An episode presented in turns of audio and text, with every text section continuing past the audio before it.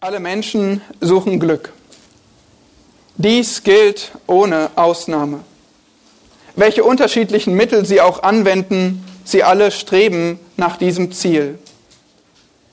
Die Ursache dafür, dass die einen in den Krieg ziehen und die anderen ihn meiden, ist in beiden derselbe Wunsch, verbunden mit unterschiedlichen Ansichten. Persönliches Glück ist das Motiv jeder Handlung, eines jeden Menschen, sogar derer, die sich aufhängen. So sagte Blaise Pascal im 17. Jahrhundert schon. Aber es könnte von heute sein. Alle Menschen suchen Glück.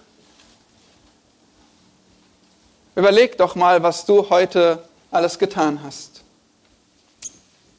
Geschlafen, gegessen, geduscht, gelesen, gespielt, spazieren gegangen, dich schick gemacht. Vermutlich hattest du mit all diesen Dingen ein Ziel, dich glücklich zu machen. Alle Menschen suchen Glück. Hast du dir schon mal gewünscht, keinerlei Grenzen zu haben? Alles machen zu können, was du nur willst, was du dir erträumst. Möglichkeiten für alle Dinge, tun und lassen, was immer du willst. Deine wildesten Träume wahrmachen. Vermutlich haben wir alle schon mal solche Gedanken gehabt. Deshalb habe ich euch heute einen Stargast mitgebracht. Mehr Star geht gar nicht. Er hatte alles, was er wollte. Er machte alle seine Träume zur Realität. Ich musste ihn nicht mal überreden, herzukommen. Er wollte mit euch sprechen und er hat euch ein Buch geschrieben. Er hat euch ein Buch geschrieben, in dem er euch seine Erlebnisse berichtet, seine persönlichen Erfahrungen. Er berichtet euch, wie er Weisheit und Wonne ohne Grenzen auskostet und was er dabei gelernt hat. Sein Name? Salomo. Sein Buch? Prediger. Der Text für heute ist Prediger 1, Vers 12 bis 2, Vers 11 ein langer Abschnitt, aber alles hängt zusammen und zeigt uns seine Suche nach Erfüllung in zwei großen Bereichen. Und für dich ist das wirklich wichtig, insofern du dir auch wünschst, Erfüllung zu finden, Erfüllung zu haben, ein erfülltes Leben. Salomo hatte nämlich dieselbe Sehnsucht, nur er ist böse auf die Nase gefallen. Und sein Wunsch ist, dass du nicht denselben Fehler machst. Er zeigt dir deshalb erstmal, wo du Erfüllung nicht findest. Weil wenn du verstehst, wo du sie nicht findest, wirst du bewahrt davor zu suchen und bist vielleicht offen dafür, die Fragen zu stellen, wo du sie denn findest. Es wird spannend. Es ist wie ein Film. Ja, du kannst dich zurücklehnen und genießen, wie Salomo seinen Lebensfilm vor deine Augen bringt. Aber lehn dich nicht zu sehr zurück, weil nach diesem Film bist du gefordert zu reagieren und zu entscheiden, was du nun mit deinem Leben machst. Betrachte zwei Bereiche, in denen du keine Erfüllung finden kannst, damit du dort nicht vergeblich suchst. Wir schauen uns zwei Bereiche an, in denen du keine Erfüllung finden kannst, damit du dort nicht vergeblich suchst. Und das ist erstens die Weisheit und zweitens die Wonne. Weisheit, Kapitel 1, Verse 12 bis 18 und Wonne, Kapitel 2, Vers 1 bis 11. Lasst uns mit dem Text beginnen in Kapitel 1, Vers 12. Dort geht es um die Weisheit, den Bereich der Weisheit. Salomo schreibt, ich, der Prediger, war König über Israel in Jerusalem. Und das klingt als hätten wir es schon mal gelesen in Kapitel 1, Vers 1. Ja, dort haben wir uns angeschaut, diesen Mann Salomo, seinen Hintergrund, sein Erlebtes und wer er war. Und auch hier schreibt er, er ist König über ganz Israel in der Königsstadt Jerusalem. Wir haben schon gesehen, dass er unübertroffene Weisheit hatte und das zeigt uns auch der Text heute. Auch wird der Text uns zeigen, dass er seine Privilegien, die er hatte, jedoch missbraucht hat. Und er ist tief in Sünde gefallen. Aber das disqualifiziert ihn nicht als Lehrer für uns, sondern es qualifiziert ihn umso mehr, weil er ein umso hilfreicherer Lehrer für dich ist, der du auch mit Sünde kämpfst. Wir haben letztes Mal uns den Prolog angeschaut, Kapitel 1, Verse 2 bis 11. Dort haben wir einen Überblick über das Thema des Predigers bekommen. Und nun nimmt er den Faden auf und wird persönlich und sagt in Vers 12, ich der Prediger. Jetzt geht es um meine Erfahrungen. Es ist wichtig, dass es meine Erfahrungen sind, sagt Salomo, weil niemand sonst hätte genau diese Erfahrung machen können. Niemand sonst hatte all die Macht und all die Möglichkeiten wie ich. Ich hatte sie, ich habe sie ausgeschöpft. Oder wie jemand sagte, Zitat, die ganze Welt war sein Laboratorium. Zitat Ende. Was war also sein erster Forschungsbereich? Die Weisheit. Er verfolgte diese Frage, kann ich in Weisheit Erfüllung finden? Lasst uns lesen die Verse 13 bis 18. Ich richtete mein Herz darauf, mit Weisheit alles zu erforschen und zu ergründen, was unter dem Himmel getan wird, das ist ein mühseliges Geschäft, das Gott den Menschenkindern gegeben hat, damit sie sich mit ihm plagen sollen. Ich beobachtete alle Werke, die getan werden unter der Sonne, und siehe, es war alles nichtig und ein Haschen nach Wind. Krumme Sachen kann man nicht gerade machen, und die, welche fehlen, kann man nicht zählen. Da redete ich mit meinem Herzen und sprach, siehe, nun habe ich mir mehr und größere Weisheit angeeignet als alle, die vor mir über Jerusalem herrschten, und mein Herz hat viel Weisheit und Wissenschaft gesehen. Und ich richtete mein Herz darauf, die Weisheit zu erkennen und zu erkennen, was Tollheit und Unverstand sei. Aber ich habe auch das als ein Haschen nach Wind erkannt. Denn wo viel Weisheit ist, da ist auch viel Enttäuschung. Und wer sein Wissen mehrt, der mehrt seinen Schmerz.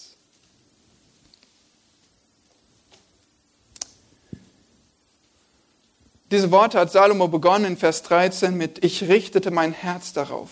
Er gab sich dieser Suche voll und ganz hin. Wir könnten auch sagen, er wollte es wirklich wissen.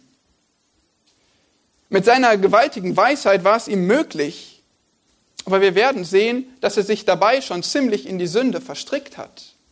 Er ging eher vor wie ein weltlicher Wissenschaftler als ein Gläubiger. Aber er gebrauchte alle seine Möglichkeiten, er gebrauchte seine Weisheit, um Erfüllung zu finden. Seine Suche war erschöpfend in zweierlei Hinsicht. Sie erschöpfte ihn und sie schöpfte alles aus, was man untersuchen konnte. Wir lesen, er hat alles erforscht und ergründet, was unter dem Himmel getan wird. Jedes Werk beobachtet. Er versuchte, jedes Fachgebiet zu verstehen. Nein, er gab sich nicht wie du damit zufrieden, einen Studiengang zu wählen und dann arbeiten zu gehen. Er wollte es alles. Er merkte, dass dies ein mühseliges Geschäft war. Erforschen und Lernen kostet Kraft. Es macht Arbeit. Und das wisst schon ihr Jüngsten, ihr Schüler. Ihr kriegt Hausaufgaben oder ihr schreibt Klassenarbeiten. Ihr müsst Dinge lernen. Das macht Mühe. Ihr müsst zuhören und verstehen. Studenten, Auszubildende, selbst die Weiterbildung im Job, immer geht es weiter. Wir kennen das. Lernen, forschen ist anstrengend. Und wir müssen es tatsächlich alle tun, unser ganzes Leben. Zum Beispiel, wenn deine Kinder eine Krankheit haben, irgendwelche Symptome zeigen, du forschst nach. Was kann das für eine Krankheit sein? Was soll ich denn damit tun? Vielleicht musst du eine Sprache erlernen. Oder du musst lernen, ein Waschbecken zu reparieren. Vielleicht musst du Vertragsbedingungen erfassen und verstehen. Du bist ständig am Lernen, am Verstehen und es ist mühsam. Aber es ist nicht nur mühsam, es bringt auch unbefriedigende Erkenntnisse. Wie ist das, wenn du im Internet suchst und suchst und suchst und alle widersprechen sich, alle Quellen und du weißt einfach nicht, was ist denn bitte jetzt die Antwort? Oder stell dir jemanden vor, der an, einer unheilbaren Krankheit forscht. Das ist frustrierend. Der Prediger zieht deshalb das Fazit, Vers 14, es war alles nichtig. Wir haben das letztes Mal angeschaut, dieses Wort, was immer wieder auftaucht, nichtig, Nichtigkeit, Hevel, es ist vergänglich. Es ist vergeblich. Es ist wie ein Hauch. Und so schreibt er hier auch davon, es ist ein Haschen nach Wind. Auch diese Bezeichnung finden wir immer wieder im Prediger. Ja, ein, ein Versuchen zu jagen oder zu greifen oder festzuhalten, den Wind. Und du kannst ihn einfach nicht einfangen. Sinnlos. Frustrierend. Und was ist so frustrierend? Ja, die Suche in Weisheit Erfüllung zu finden. Die ist frustrierend. Vers 15 gibt er uns zwei Gründe dafür. Er sagt, erstens, einiges ist krumm in der Welt und man kann Krummes nicht gerade machen. Das hast du vielleicht schon erlebt bei einem krummen Nagel oder bei einer kaputten Waschmaschine, vielleicht sogar bei krummen Zähne, Zähnen oder auch wenn du einen folgenschweren Fehler auf der Arbeit begangen hast. Es gibt krumme Dinge, die können wir nicht gerade machen. Noch schlimmer ist es zweitens, weil einiges fehlt. Ja, zähl doch mal dein fehlendes Geld auf dem Konto. Oder deinen fehlenden Partner. Oder die fehlenden Punkte bei der Klassenarbeit. Die sind nicht da. Die fehlen. Und was fehlt, kann man nicht zählen.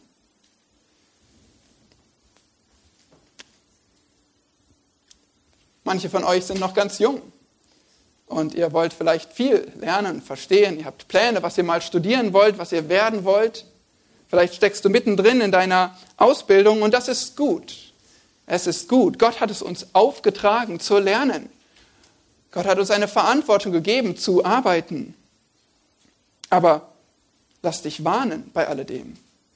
Es wird frustrierend sein. Es wird mühsam sein.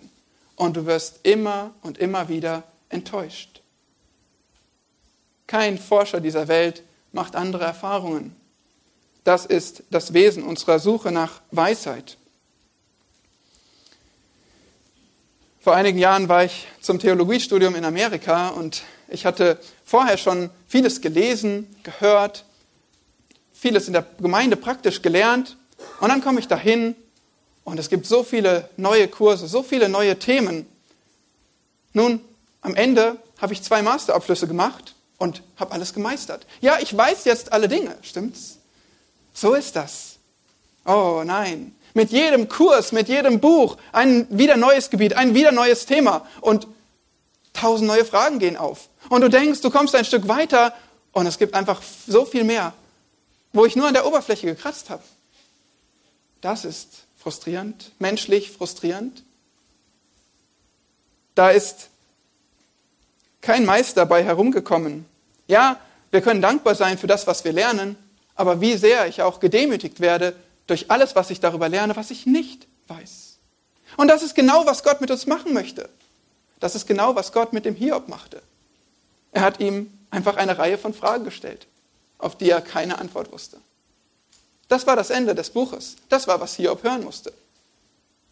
Dass Gott uns ein paar Fragen stellt und uns zeigt, du weißt eigentlich nichts. Salomo war uns weit voraus. Vers 16. Er hatte mehr und größere Weisheit als alle in Jerusalem. Du sagst, was ein Angeber. Es war eine Tatsache, wirklich. Und es gab übrigens schon weitere Könige vor ihm, selbst von anderen Völkern in Jerusalem. Aber egal mit wem er sich verglich, keiner konnte ihm das Wasser reichen. Salomo war der weiseste Mensch. Es gab viele große Wissenschaftler seit Salomo mit großen Erkenntnissen und Errungenschaften. Wir können dankbar dafür sein.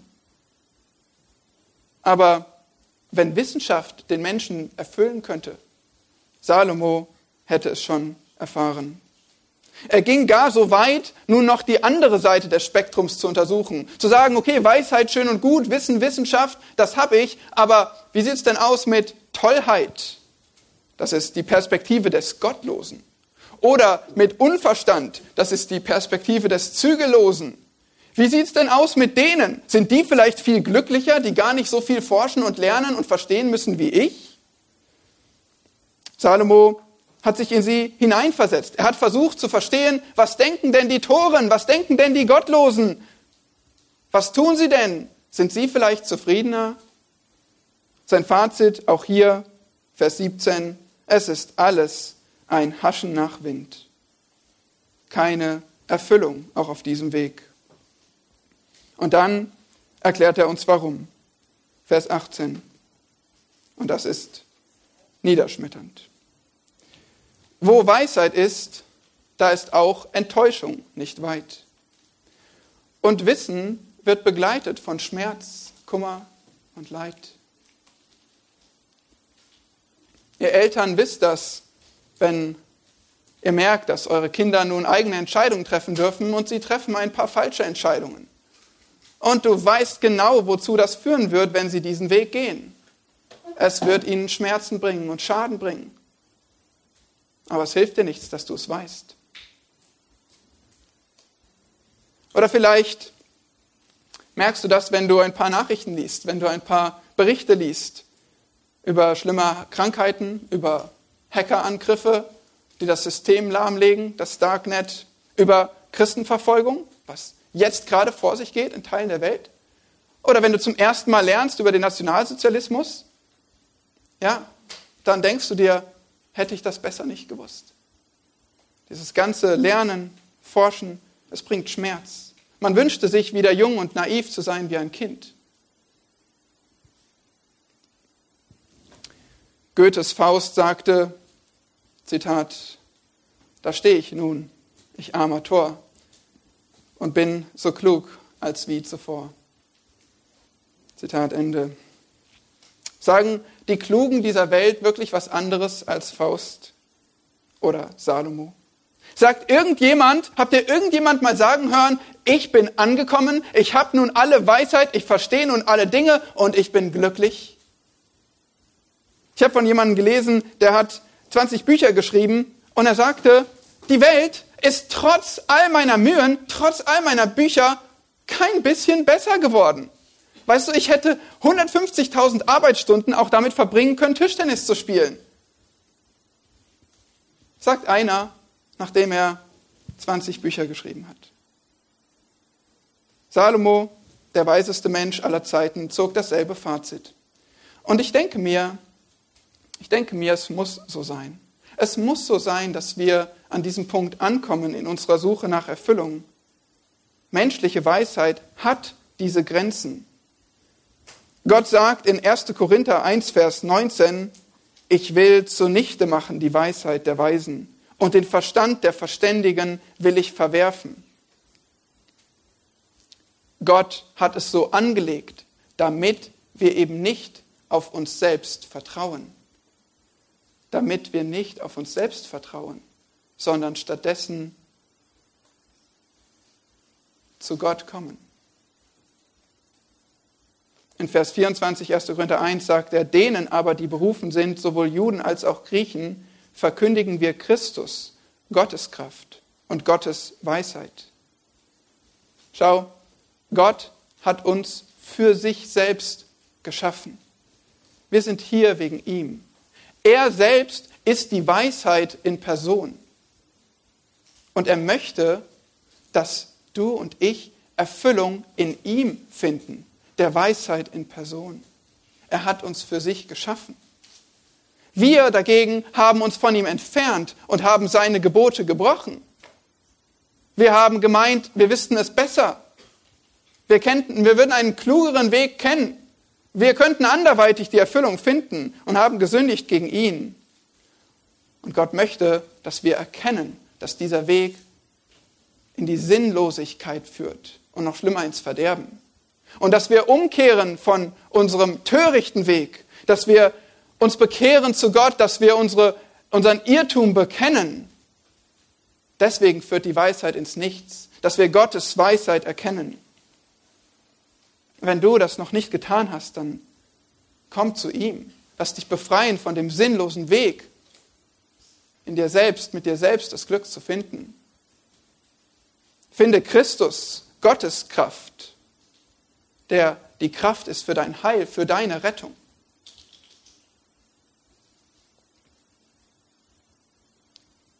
Wenn du schon Christ bist, dann lass dich ebenso ermahnen. Nicht zu denken, dass du durch deine Klugheit, durch dein Forschen, durch deine Erkenntnis irgendwelches Glück finden kannst, irgendwie zufrieden werden könntest. Gott ist Weisheit. Gott möchte, dass du in ihm Erfüllung findest und dass du all die Nutzlosigkeit der Wege, die weg von ihm führen, erkennst und umkehrst.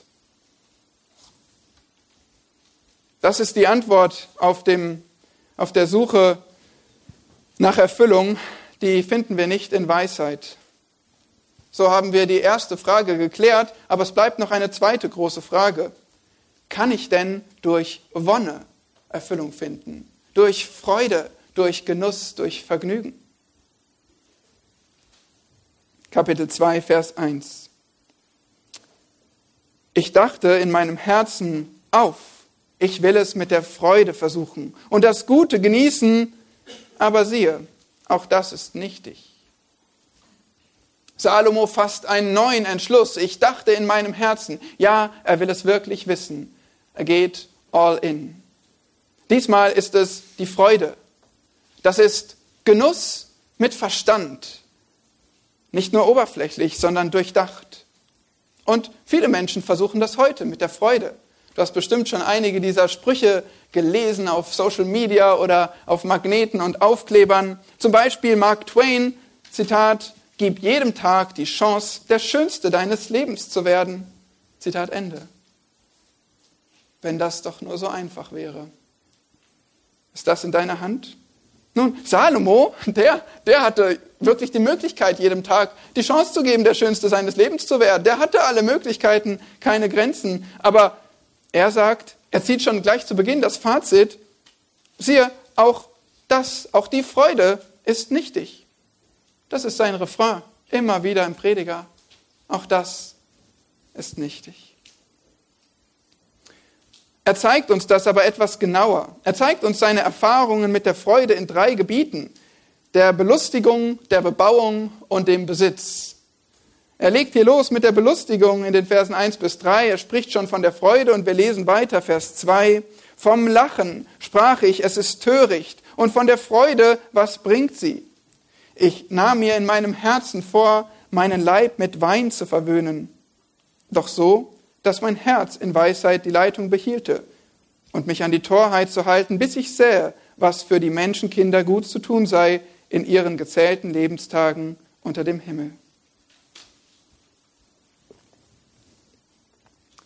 die Freude, der Genuss mit Verstand und das Lachen, das Gelächter, das Herumalbern, oberflächlich gelöste Stimmung. Salomo sagt, oh, lacht ruhig, aber das ist töricht. Weil dieses Gelächter, das ignoriert das Leben, das ignoriert die Fakten des Lebens. Es ist nur eine kurze Täuschung darüber hinweg, was eigentlich Sache ist. Es ist vielleicht wie wenn du eine Comedy siehst über Politiker, wo über sie hergezogen wird und du lachst herzhaft mit über die Späße, aber eigentlich ist das alles ziemlich ernst. Oder vielleicht wenn du auf YouTube Clips anschaust mit Pannen oder Fails und du kannst dich nicht mehr halten vor Lachen. Aber auch dieses laute Auflachen verhallt. Und dann, was bleibt danach? Bist du glücklich geworden durch dein Lachen? Bist du jetzt zufrieden? Lachen ist nicht falsch, kein Problem. Aber nimmt es uns das Gefühl der Sinnlosigkeit hinweg? Oder täuscht es, nur uns, täuscht es uns nur kurz darüber hinweg? Aber na gut, nächste Chance, wie wäre es mit Alkohol? Ihr seht und ihr werdet noch sehen, wir sprechen hier nicht als steife Christen, sondern wir hören dass jemand wirklich alles versucht hat. Er hat nichts ausgelassen. Er wollte es wissen. Er probierte es mit Wein, aber so, dass mein Herz in Weisheit die Leitung behielte. Also Salomo probierte es mit dem Alkohol, aber er wurde nicht betrunken. Er hat quasi nüchtern getrunken. Er hat das Trinken zu Forschungszwecken gebraucht. Er wollte mal erleben, ob die Torheit des Alkohols ihm die Lockerheit bringt, das Gelöstsein, das ihn wirklich glücklich und fröhlich im Leben macht. Auch heute sind Wein und Bier und was es alles gibt für einige Menschen der stetige Begleiter. Nicht wegzudenken. Warum? Warum Alkohol? Es hilft, die Probleme hinter dir zu lassen, etwas der Realität zu entfliehen, die grausame und graue Wirklichkeit hinter dir zu lassen. Nun sagst du vielleicht, okay, mit Alkohol, da habe ich nichts zu tun. Aber vielleicht versuchst du auf anderen Wegen die Wirklichkeit hinter dir zu lassen. Zum Beispiel, wenn du Filme reinziehst ohne Ende, Serien verfolgst, ständig im Internet bist, in irgendeiner Parallelwelt, vielleicht alle Instagram-Fotos gesehen hast und immer wieder dort hineintauchst, Handyspiele, Computerspiele. Oh ja, es gibt so viele Möglichkeiten, um der Realität zu fliehen. Hm, all diese Dinge sind nicht verboten. Aber die Frage ist, ist es ein guter Einsatz unserer Zeit? Ist es weise, das zu tun? Gott möchte, dass wir arbeiten, dass wir dienen, dass wir uns mit realen Menschen beschäftigen und Beziehungen bauen. Aber wir, wir fliehen lieber der Realität und ziehen uns zurück. Ob durch Alkohol oder andere Dinge. Salomo jedenfalls hat diese Sachen untersucht, um zu testen, bringt mir Belustigung die Erfüllung? Seine Antwort, nein. Ein zweites Gebiet, wo der Prediger Wonne finden könnte, das ist die Bebauung, Vers 4 bis 6. Ich führte große Unternehmungen durch. Ich baute mir Häuser, pflanzte mir Weinberge, ich schuf mir Gärten und Parkanlagen und pflanzte darin Fruchtbäume jeder Art. Ich legte mir Wasserteiche an, um daraus den sprossenden Baumwald zu trinken. Salomo konnte wirklich große Dinge machen. Ich sag ja, keine Grenzen. Siehst du hier, dass er alles im Plural spricht? Nicht nur ein Haus, Häuser, nicht nur ein Teich, Teiche, nicht nur eine Parkanlage, sondern Parkanlagen. Was für Häuser baute er? Nun, er baute befestigte Städte aus, er baute gigantische Bauwerke.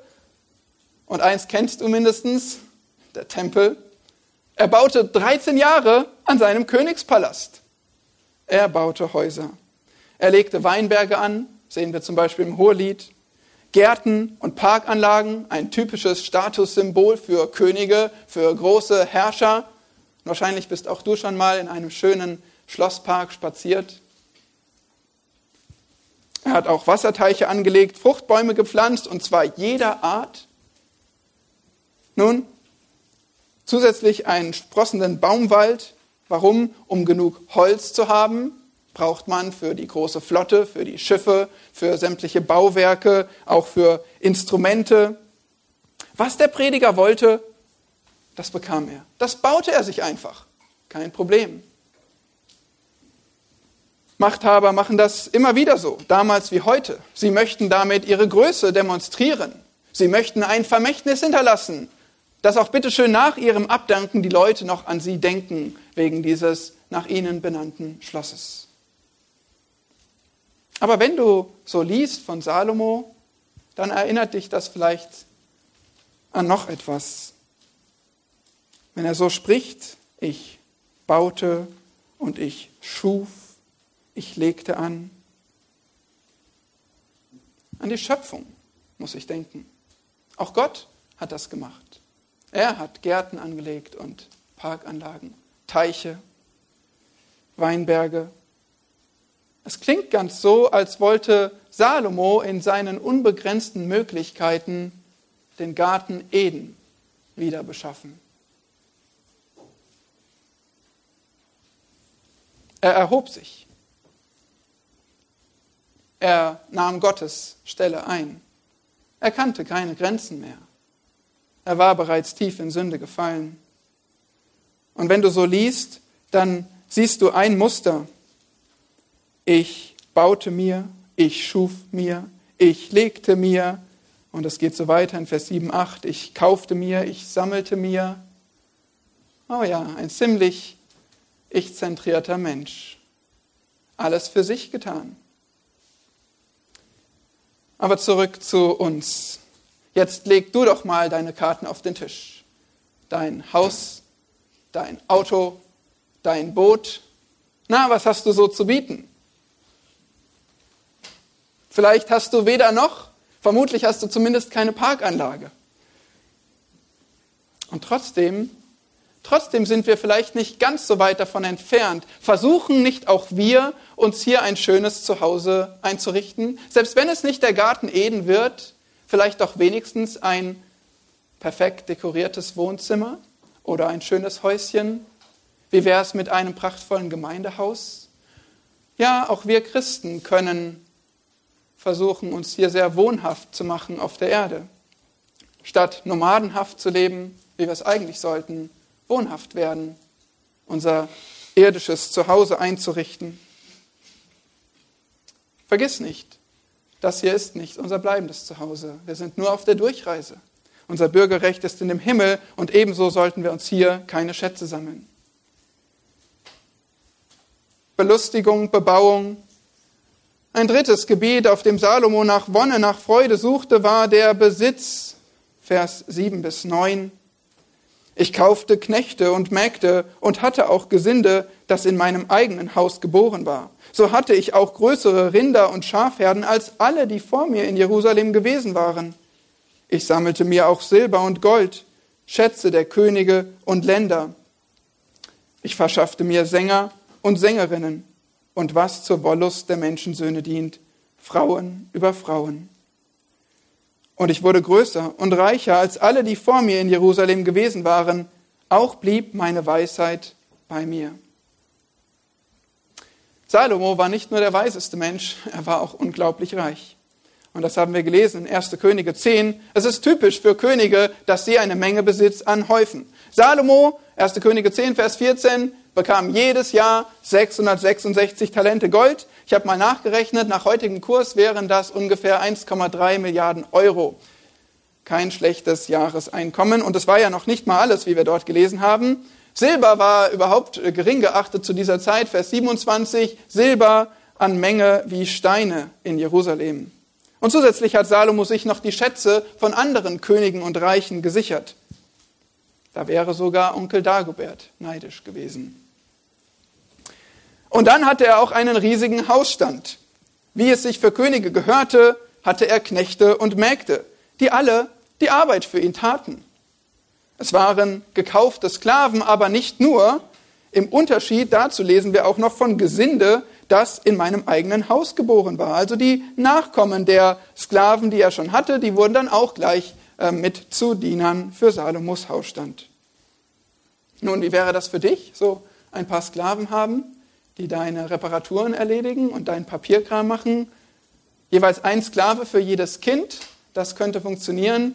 Und dann noch fürs Kochen und Putzen. Nicht so schlecht, oder? Also vielleicht schon irgendwie ein Baustein zu einem glücklichen Leben hin, oder was denkst du? Er hatte auch Rinder und Schafherden, der große Hausstand braucht natürlich Nahrung. In 1. Könige 5 können wir nachlesen, was er für einen täglichen Bedarf hatte. Das waren 10 gemästete Rinder, 20 Weiderinder, 100 Schafe und noch mehr. Jeden Tag. Nur um sein Hausstand zu versorgen. Und das war noch nicht alles. Er hatte natürlich auch Sänger und Sängerinnen zur Freude, zur Unterhaltung, zum Beispiel beim Bankett. Und schließlich Vers 8, was zur Wollust der Menschensöhne dient, Frauen über Frauen. Auch das spricht er an. Da gehört ziemlich viel Mut dazu. Er sorgt dafür, dass die ganze Welt, die ganze Geschichte der Menschheit davon weiß. Nun, dieses Wort Frauen über Frauen in verschiedenen Übersetzungen ist es unterschiedlich übersetzt. Es ist ein Hapax legomenon, also ein Wort, was nur einmal auftaucht hier im Alten Testament. Und äh, Luther zum Beispiel übersetzt es mit allerlei Seitenspiel. Aber die besten Argumente sind doch, dieses Wort zu verstehen, dass es etwas mit Frauen zu tun hat, Geliebte, Nebenfrauen. Und das passt natürlich sehr, sehr gut zu Salomo. Wie viele Frauen hatte er nochmal? 1000 Frauen, 700 Frauen und 300 Nebenfrauen, um genau zu sein. Und das ist natürlich unvorstellbar. Er hatte Frauen, um Bündnisse zu schließen mit verschiedenen Königreichen, aber er spricht auch ganz ehrlich an, was sonst Menschen nur in ihren geheimsten Träumen bewegen. Es diente ihm zur Wollust, zum, zum Vergnügen, zum Genuss. Und ich bin Salomo dankbar dafür, dass er so ehrlich mit uns ist. Dass er nicht, um sich selbst zu schützen, einige Bereiche ausspart. Weil manche Menschen denken, ja, vielleicht ist das der Weg, glücklich zu werden, mich zu berauschen. Und Salomo hat wirklich alles ausprobiert. Die Macht, Freude, Reichtum, Sex, Ehre, Diener, alles. Er hat es probiert. Also wenn irgendwo, wenn irgendwo in dieser Welt Erfüllung zu finden ist, dann müssen wir es hier finden bei diesem Mann. Verstehst du? Menschen suchen nach Erfüllung. Jeder Mensch sucht nach Sinn, nach Freude in seinem Leben. Und deshalb hat Salomo dieses Buch geschrieben, damit wir sehen, was er alles durchprobiert hat. Mehr als jeder andere, sagt er in Vers 9, größer und reicher als alle, die vor mir waren. Und das auch noch in Weisheit. Und jetzt wird es spannend, weil hier hat er noch kein Fazit gezogen. Er wartet damit für die letzten zwei Verse, Vers 10 und 11, und sagt uns, ob er sein Ziel erreicht hat. Wir sind beim Höhepunkt seines Lebensfilms angekommen. Salomo, bist du glücklich geworden? Vers 10. Ich versagte meinen Augen nichts von allem, was sie begehrten. Ich hielt mein Herz von keiner Freude zurück, denn mein Herz schöpfte Freude aus all meiner Mühe. Und das war mein Teil von aller meiner Mühe. Als ich mich aber umsah nach all meinen Werken, die meine Hände gemacht hatten, und nach der Mühe, die ich mir gegeben hatte, um sie zu vollbringen, siehe, da war alles nichtig und ein Haschen nach Wind und nichts Bleibendes unter der Sonne. Er erfüllte sich jeden Wunsch für seine Augen äußerlich, für sein Herz innerlich. Und er sagt tatsächlich, hast du es mitbekommen, Vers 10, er hat etwas Freude dabei gefunden. Ja, er hat Freude in seiner Mühe gefunden bei seinen Aktivitäten. Eine gewisse Befriedigung. Und keiner würde das bestreiten, dass ein leckeres Essen, ein Blick auf einen tollen Park, ein Spaziergang, ein, ein, ein, ähm, ähm, Blick auf den riesigen Palast oder die Freude am Sex, dass es Freude bringt für einen Moment, für diesen Moment. Salomo hatte sich mit all seinen Möglichkeiten diese Wonne in seinem Leben besorgt, aber dann, wir sagen etwas, weil, weil dann sagt er in Vers 11, dann sah ich mich um nach allen meinen Werken. Dann blickte ich jetzt mit etwas Abstand darauf. Nicht mehr in den Aktivitäten selbst, in all dem, was ich ausprobiert habe. Ja, da hatte ich eine gewisse Freude, aber jetzt, jetzt blicke ich darauf und ich stelle fest, alles war nichtig, ein Haschen nach Wind und nichts Bleibendes unter der Sonne. Hier ist sein Hammer zum Schluss, der Dreiklang der Verzweiflung. Alles nichtig, Haschen nach Wind und nichts bleibt.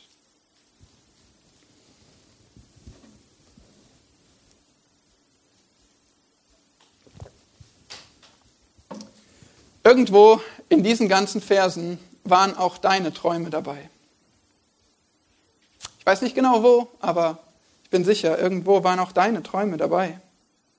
Vielleicht sind es die 1,3 Milliarden Einkommen pro Jahr oder ein Palast und eine Parkanlage.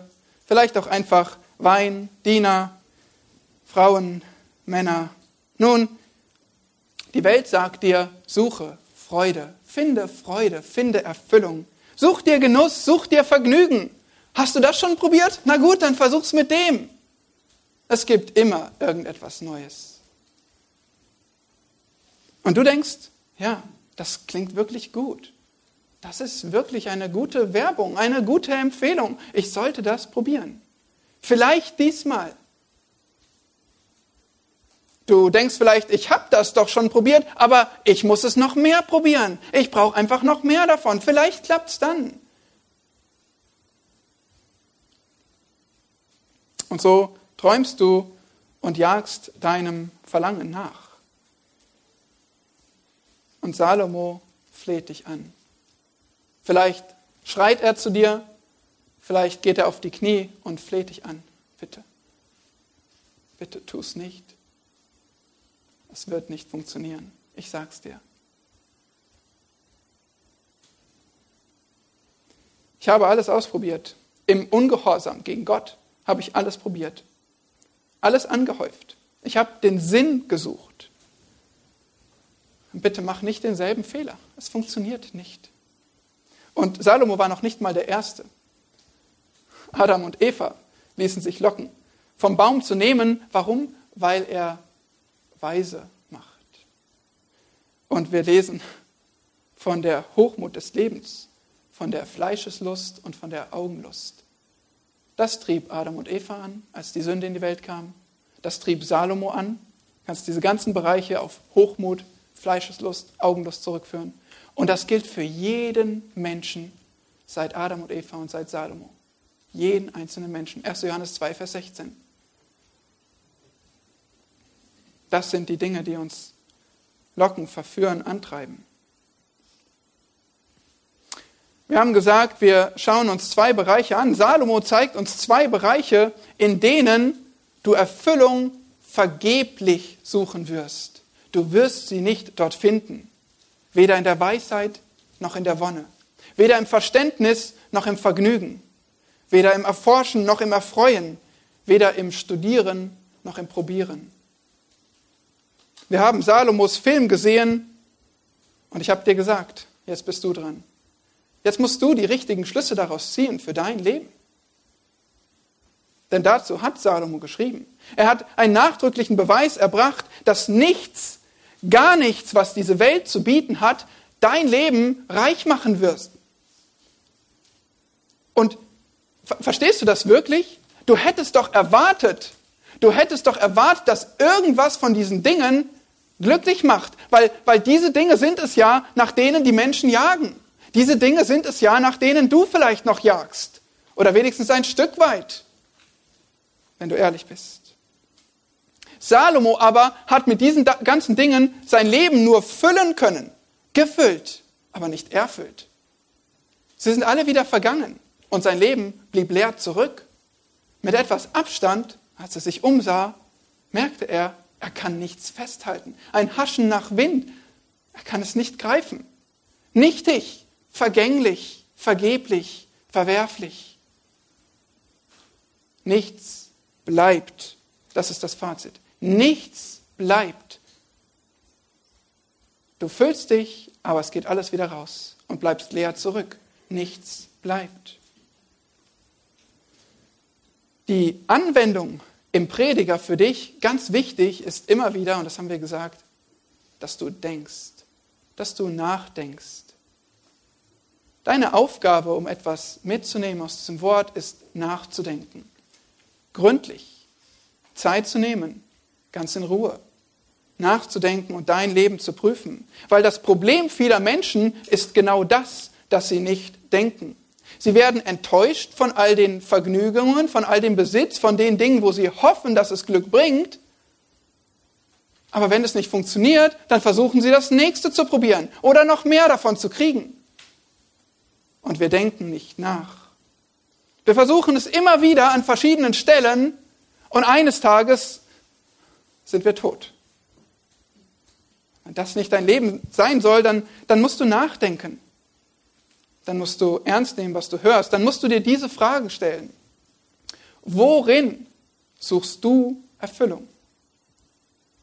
Überleg dir das mal. Worin suchst du gerade Erfüllung in deiner Lebensphase? Wovon erhoffst du dir Zufriedenheit? Wovon erhoffst du dir Zufriedenheit? Angenommen, du bekämst das, wovon du dir Zufriedenheit erhoffst, dann wärst du zufrieden, oder? Oder nicht? Wir, wir denken so, wenn ich es hätte, dann wäre ich zufrieden. Aber wäre das wirklich so? Jetzt stell dir mal dich vor mit der Sache, die du dir erträumst. Wärst du dann zufrieden? Nachhaltig zufrieden? Aber wenn das nicht so ist, und das ist nicht so, sagt Salomo, du wirst nicht davon zufrieden, aber wenn das nicht so ist, dann ist doch dein Traum, durch irgendetwas zufrieden zu werden, durch irgendetwas die Erfüllung zu finden, dann ist doch dieser Traum eine Lüge. Dann ist es doch Selbstbetrug. Dann stellst du dir etwas vor, was dich zufrieden machen kann, aber es wird dich gar nicht zufrieden machen. Das heißt, es ist eine leere Hoffnung. Denk doch nach. Willst du dafür leben? Die Bibel sagt, Christus ist uns Kraft und Weisheit, 1. Korinther 1. Die Bibel sagt, in Christus haben wir Gläubigen alle Fülle. Kolosser 2. Die Bibel sagt, du hast auf Fels gebaut, wenn du auf Christus gebaut hast. Matthäus 7.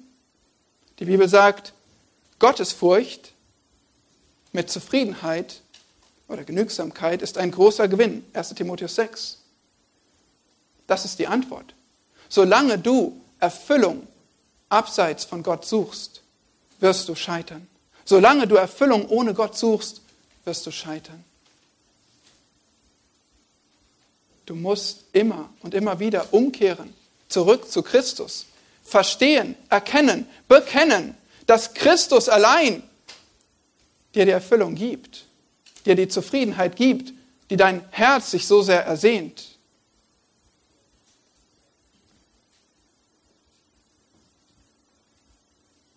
Wenn du gut gegessen hast und richtig satt geworden bist, nichts mehr geht rein, du bist froh, du lobst die Köchin, du bist dankbar und satt.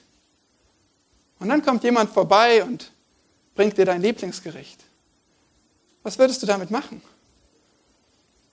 Du sagst, tut mir leid, wirklich lecker, wirklich nett, duftet gut, aber ich bin so satt, ich bin voll, ich brauche nichts mehr. Wenn du in Christus Erfüllung gefunden hast, wenn du in Christus zufrieden bist, was glaubst du, was dann passiert, wenn irgendjemand kommt und dich mit etwas lockt, das dir doch Zufriedenheit geben könnte?